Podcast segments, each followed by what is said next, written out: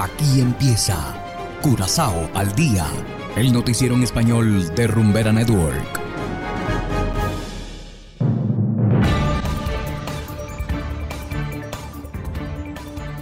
Muy buenas tardes, estimados oyentes de Rumbera Network 107.9 FM. Igualmente saludamos a quienes nos escuchan en formato podcast a través de noticiascurazao.com. Yo soy Ángel Van de Alden y estamos listos para presentarles los titulares del día de hoy, primero de junio de 2022. Violencia relacional aumentó en los días libres según informes. Aqualectra subastará adornos navideños usados en espacios públicos. Hombre sorprendido por un ladrón al llegar a su vivienda. Y en internacionales, Unión Europea activa embargo parcial al petróleo ruso. Esto es Curazao al día con Ángel Van Delden.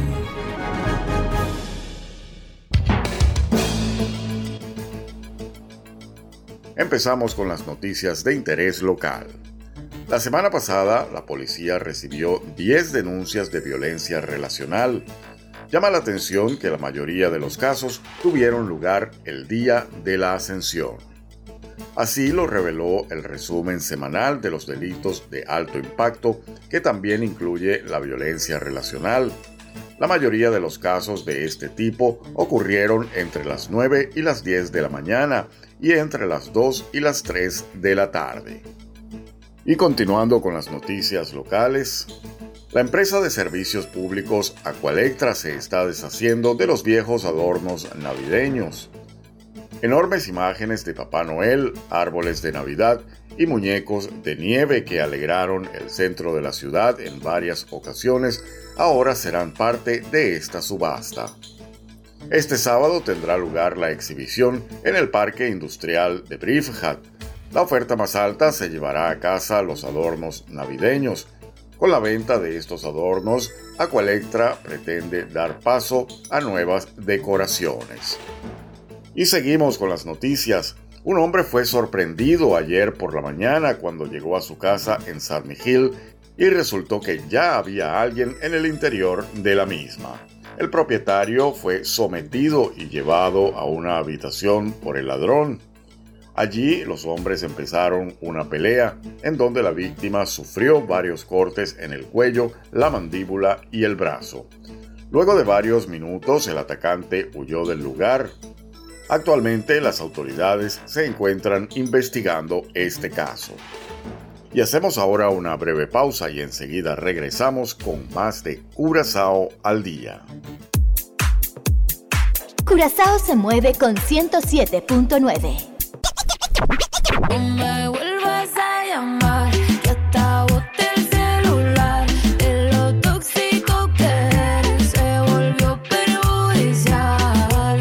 Network.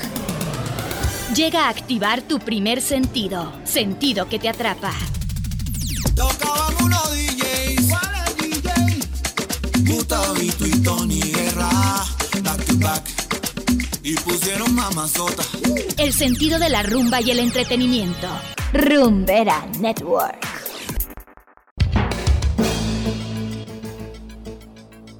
Continuamos en el ámbito internacional. La Unión Europea anunció el embargo a dos tercios de la producción petrolera rusa, la sanción más categórica hasta ahora por la invasión a Ucrania. Al mismo tiempo, el gigante ruso Gazprom confirmó el corte del suministro de gas a Países Bajos. Hacemos contacto con José Pernalete de La Voz de América, quien nos tiene más detalles. El acorralamiento a Rusia no cesa a más de tres meses de su invasión a Ucrania. La Unión Europea anunció este martes el embargo de dos tercios a la producción de petróleo ruso. Este acuerdo afecta las importaciones de crudo, escalando una sexta ronda de sanciones de parte del bloque europeo. Siempre es importante demostrar que podemos ser fuertes, que podemos ser firmes, que podemos ser duros, ya sabes, para defender nuestros valores, para defender nuestros intereses. La Unión Europea ha aplicado cinco rondas de sanciones, entre ellas la penalización de más de mil altos funcionarios rusos, como Vladimir Putin y oligarcas del Kremlin.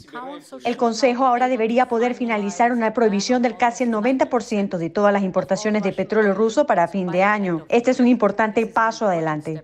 Quiero señalar que otros elementos en el paquete también son importantes, como la eliminación del switch del Sberbank, el banco ruso más grande.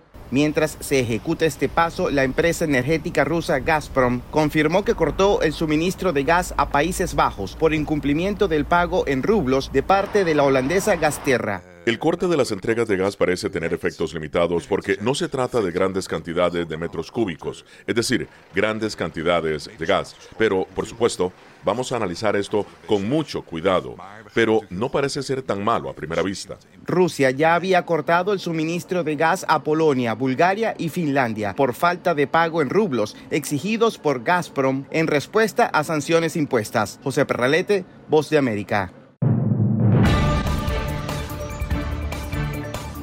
Y de esta manera, estimados oyentes, llegamos al final de Curazao al Día. No olviden que pueden descargar nuestra aplicación Noticias Curazao, disponible totalmente gratis desde Google Play Store. Trabajamos para ustedes Saberio Ortega en el control técnico y ante los micrófonos Ángel Van Delden. Tengan todos una feliz tarde y será hasta la próxima. Aquí termina Curazao al Día, el noticiero en español de Rumbera Network, 107.9 FM.